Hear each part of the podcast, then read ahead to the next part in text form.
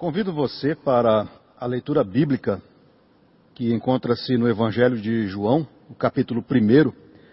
Faremos a leitura dos versículos 6 ao 14. A luz do mundo é o título de nossa meditação nesta manhã, muito significativa para todos nós. A luz do mundo. 2020 o ano que não queria terminar. Talvez este seja um título muito apropriado para um livro em que alguém queira escrever sobre este momento que nós temos vivido enquanto humanidade. 2020, o ano que não queria terminar. O ano mais estranho que você já tenha vivido. E não importa a idade que você tenha, será sempre 2020 um ano muito estranho. Como dizia um ex-presidente, nunca na história desse mundo vivemos algo parecido.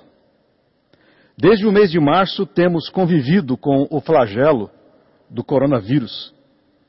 Até ontem, sim, até ontem, 1 milhão 683 mil 534 vidas ao redor do mundo foram ceifadas numa avaliação fria e desprovida de empatia e respeito pelo sofrimento de quem perdeu pessoas queridas, entes queridos, são apenas 3% de mortalidade.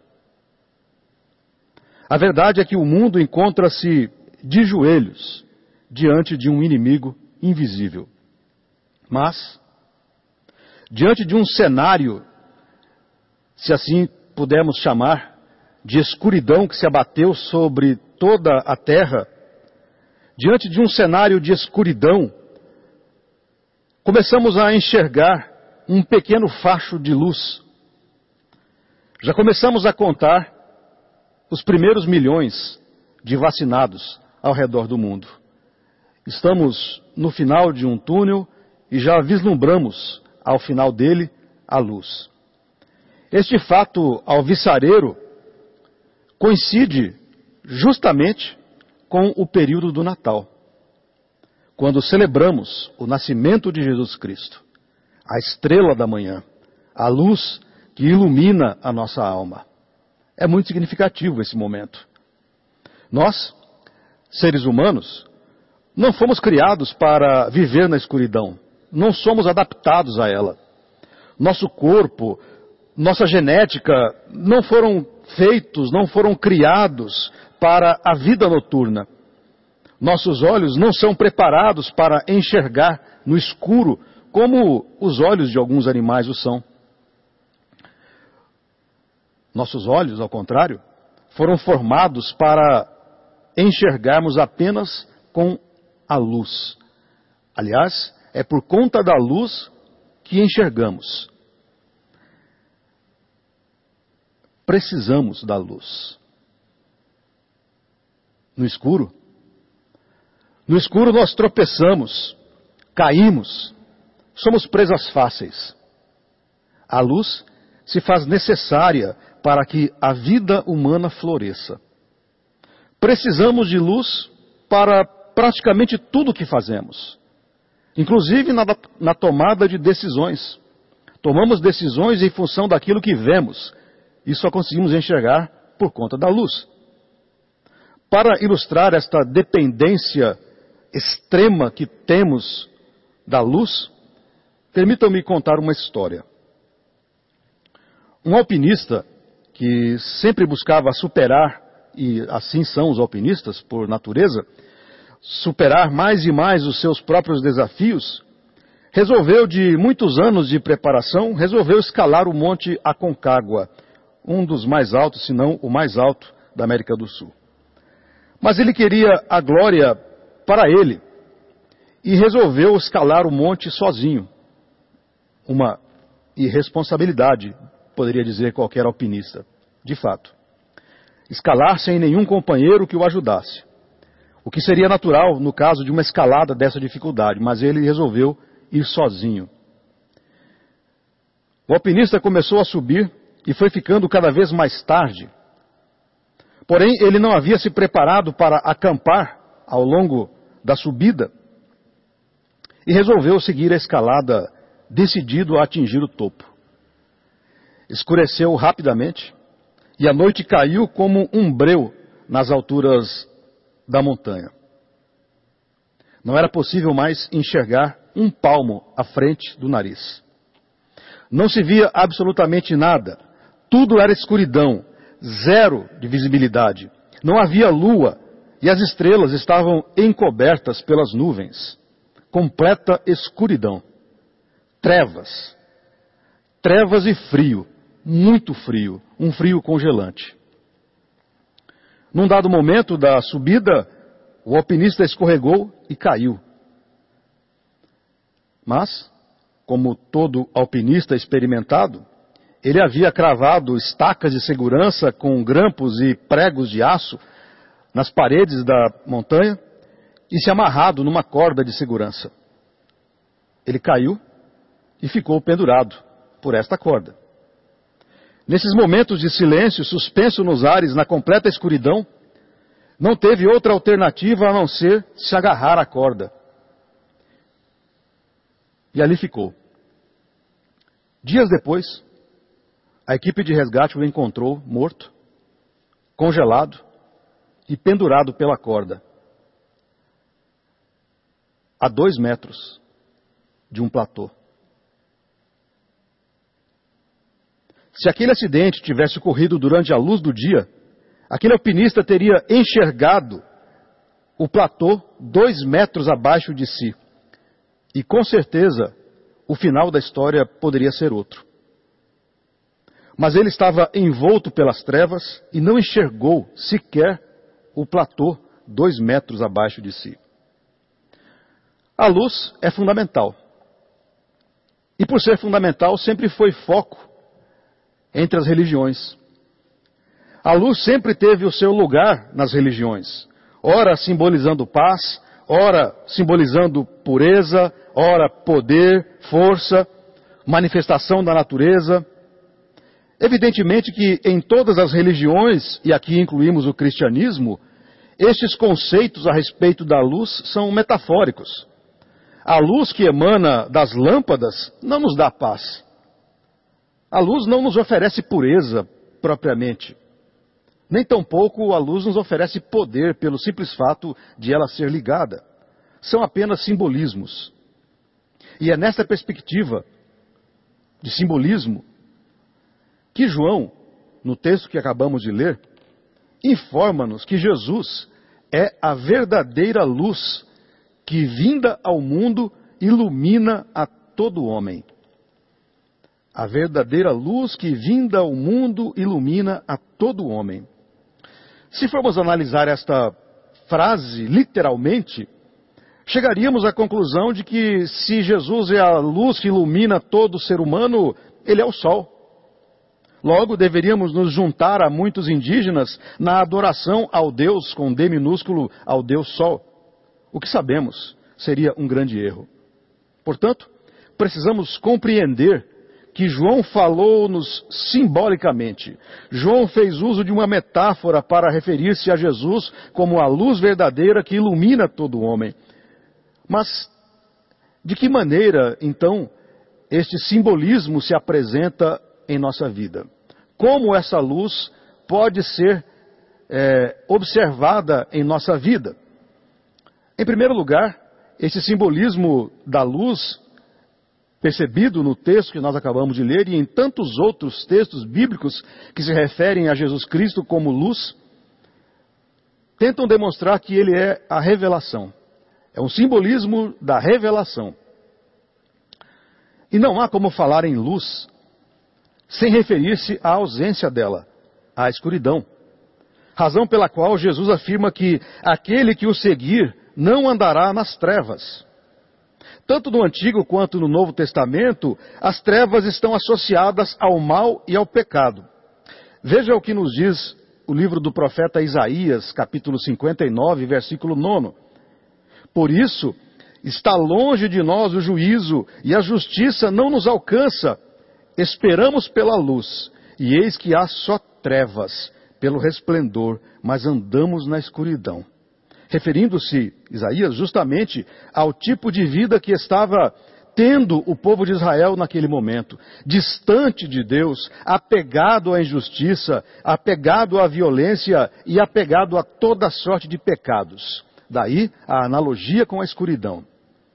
Nos dois testamentos, a linguagem usada para referir-se tanto à luz quanto às trevas é uma linguagem simbólica, construída a partir da percepção da claridade e da facilidade de se enxergar durante o dia e, o contrário, da dificuldade de se enxergar e de se locomover durante a escuridão da noite. É desta percepção e desta avaliação entre luz do dia que se construíram esses conceitos a respeito da escuridão como um símbolo das trevas e do pecado e a luz do dia que simboliza a pureza e a vida com Deus. Nesse sentido, a Bíblia associa a conduta humana inclinada ao erro e, ao, e o pecado como sendo obras das trevas. E assim, vivem as pessoas, vive a humanidade, distante de Deus, embora tenham a luz do sol diariamente sobre suas ações, ainda assim vivem como que aprisionadas pelas trevas que as impedem de perceber justamente que estão envoltas pela escuridão do pecado. É um círculo vicioso. No versículo oitavo do texto que nós lemos de João, do Evangelho de João, no versículo oitavo há a informação a respeito da chegada de João Batista, enviado por Deus. E João, o evangelista que fala de João Batista, esclarece: ele não era a luz, João Batista não era a luz. E conclui: Mas veio para que testificasse da luz, a saber, a verdadeira luz, que vinda ao mundo ilumina todo homem.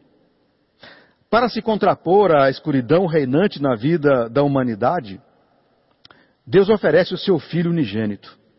E assim, o Verbo de Deus se encarna, ou seja, torna-se carne entre nós, como um de nós e para cada um de nós. Nasce de uma mulher e vive entre nós para, por sua santidade, revelar, descortinar, iluminar as trevas que os homens vivem. Eis a lógica do simbolismo da luz em Jesus Cristo, que é o de revelar aquilo que está encoberto pela escuridão do pecado. Jesus vem para mostrar luz, lançar um facho de luz sobre a condição humana. Assim, Jesus é a revelação de Deus, razão pela qual ele mesmo diz no Evangelho de João, capítulo 8, versículo 12: Eu sou a luz do mundo. Quem me segue não andará nas trevas, pelo contrário, terá a luz da vida. Ao dizer isso, Jesus está afirmando que Deus quer mostrar-se, quer revelar-se às pessoas. É o que John Stott, um pastor anglicano recentemente falecido, afirma a esse respeito. Diz-nos John Stott: Quando Jesus diz, Eu sou a luz do mundo, significa que Deus é manifesto e não secretivo, e que se deleita, que se alegra em ser conhecido mostrado, revelado. Podemos dizer, portanto, que assim como brilhar é da natureza da luz, também é da natureza de Deus revelar-se, mostrar-se. Razão pela qual enviou Jesus Cristo a este mundo para iluminar a humanidade. A luz revela a escuridão. E é justamente nesse sentido que Jesus Cristo é a luz do mundo, pois quer revelar-se mostrar-se ao mundo, tirando-lhe da escuridão em que vive. Nesta ideia de mostrar-se às pessoas, Deus encarnou-se em Jesus Cristo, e esta é a chamada revelação especial de Deus. Então, a primeira cena e a primeira manifestação dessa luz simbólica que João nos descreve a respeito de Jesus é o próprio ato de Deus revelar-se. Luz é a revelação. A segunda característica simbólica desta luz é a libertação.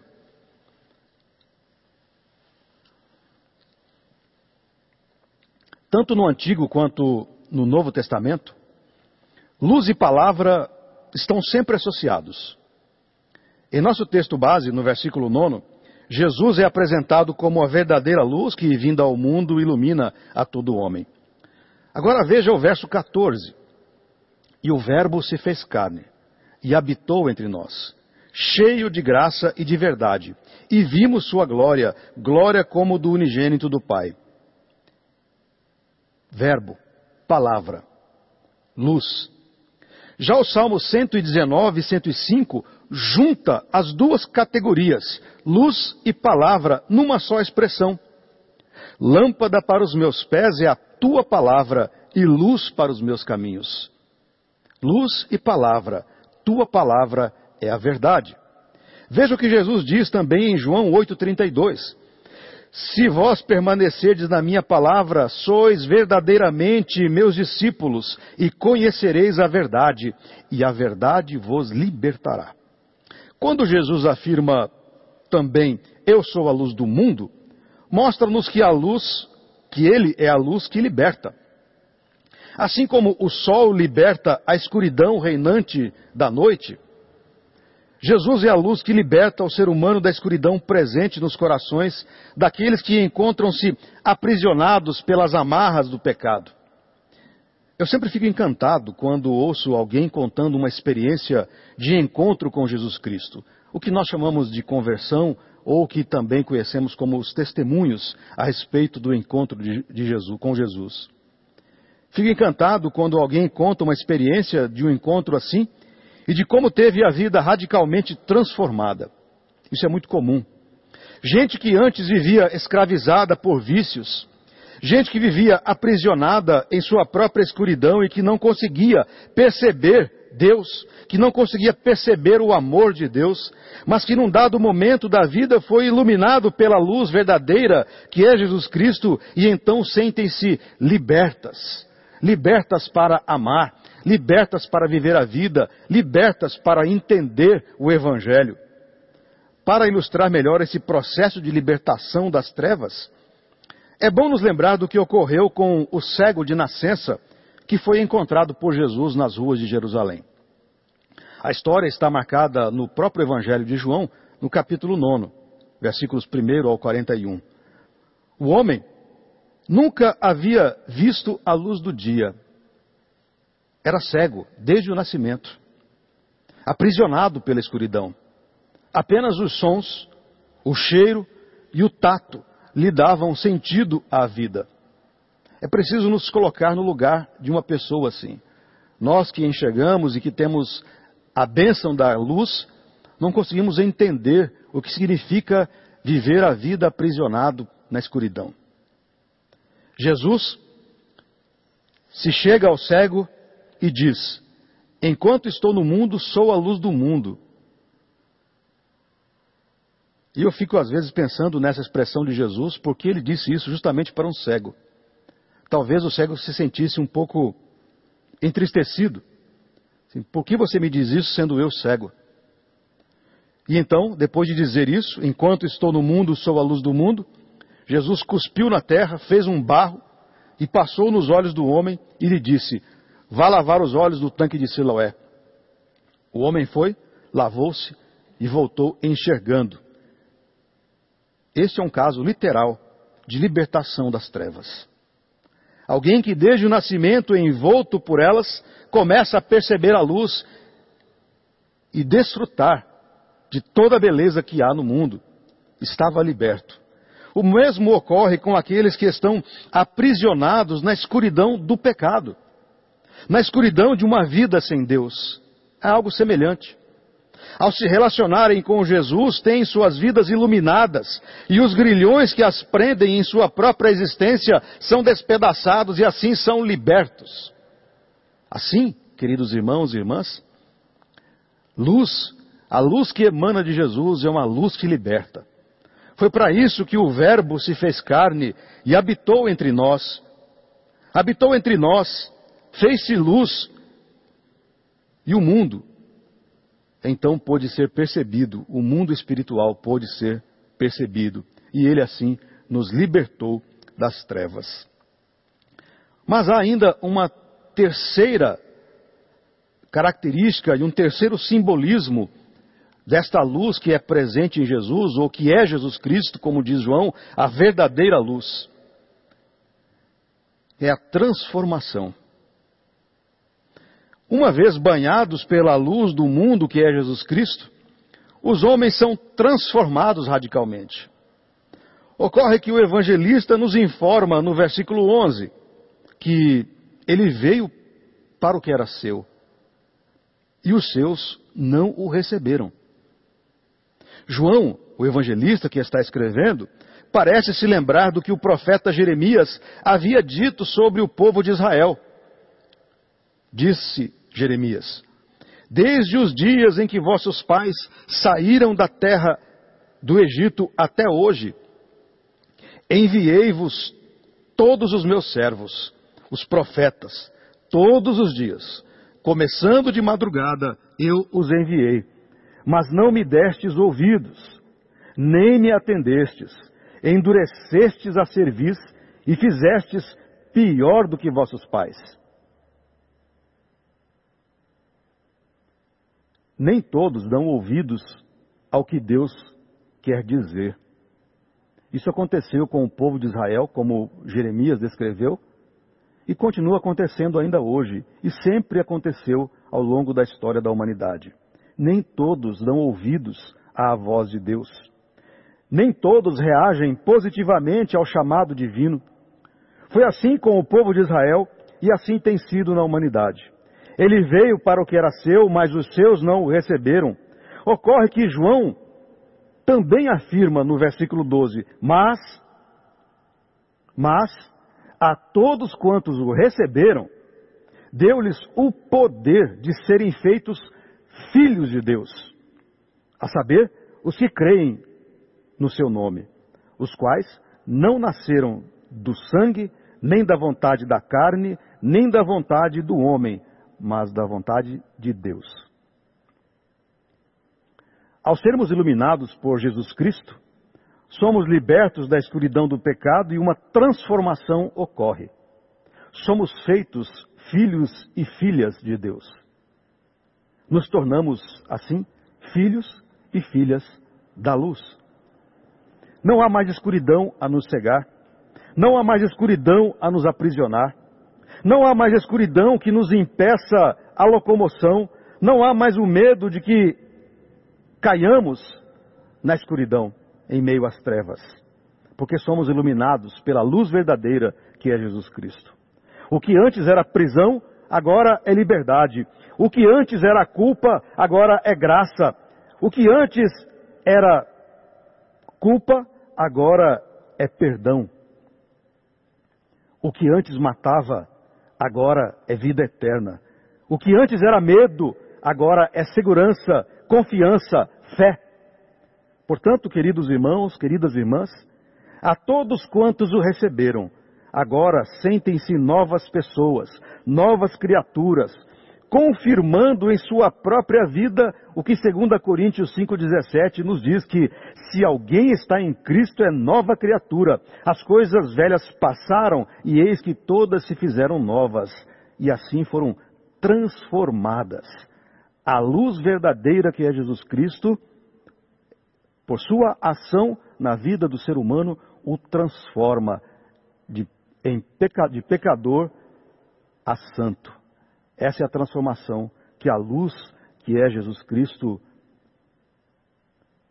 faz em mim, em você e em todos aqueles que se achegam a Ele. Concluo. Viver o Natal. Esse é o tema deste mês. Esse é o tema deste dezembro de 2020 um dezembro a ficar em nossa lembrança por conta do que temos vivido. Depois de tudo que ouvimos e meditamos nesse texto de João, capítulo 1, versículos 6 ao 14, cabe-nos uma pergunta a mim e a você. Como viver o Natal de 2020? Por certo, não será um Natal normal. As festas serão reduzidas, pois infeliz e tristemente a proximidade e a intimidade tornaram-se um perigo a todos nós, o que é muito triste. A troca de presentes não terá o mesmo vigor e abrangência dos anos anteriores. Os abraços, os abraços terão que esperar um próximo ano. Então, como é e como viver o Natal de 2020? Podemos e devemos viver o Natal de 2020 nos lembrando que somos filhos da luz. Devemos viver o Natal de 2020 agradecendo a Deus por termos sido libertos da escuridão e que, mesmo com a ação dessa pandemia, somos motivados, somos motivados a adorar o Senhor Jesus a luz verdadeira que ilumina todos os homens, todas as mulheres. E é por essa razão que eu quero convidar a você que está aí na sua casa ou em qualquer outro lugar assistindo, participando deste culto, quero convidá-lo para continuar essa adoração à luz verdadeira que é Jesus Cristo, hoje à noite, a partir das 19 horas no culto das luzes, celebração maior que fazemos para a adoração à luz verdadeira que é Jesus Cristo. Convide seus amigos, mande o link do YouTube, do Facebook, do culto das 19 horas de hoje, do culto das luzes, para os seus parentes. Mande o link para todas as pessoas que você conhece. É assim que nós viveremos o Natal de 2020, celebrando a luz verdadeira que é Jesus Cristo. Uma celebração para nos lembrar que não importa o quão escuro esteja, Jesus ilumina a nossa alma. Ele é a luz verdadeira que nos ilumina. A Ele, pois, toda a glória. Deus os abençoe. E tenhamos todos um feliz Natal na adoração à luz verdadeira que é Jesus Cristo. Amém.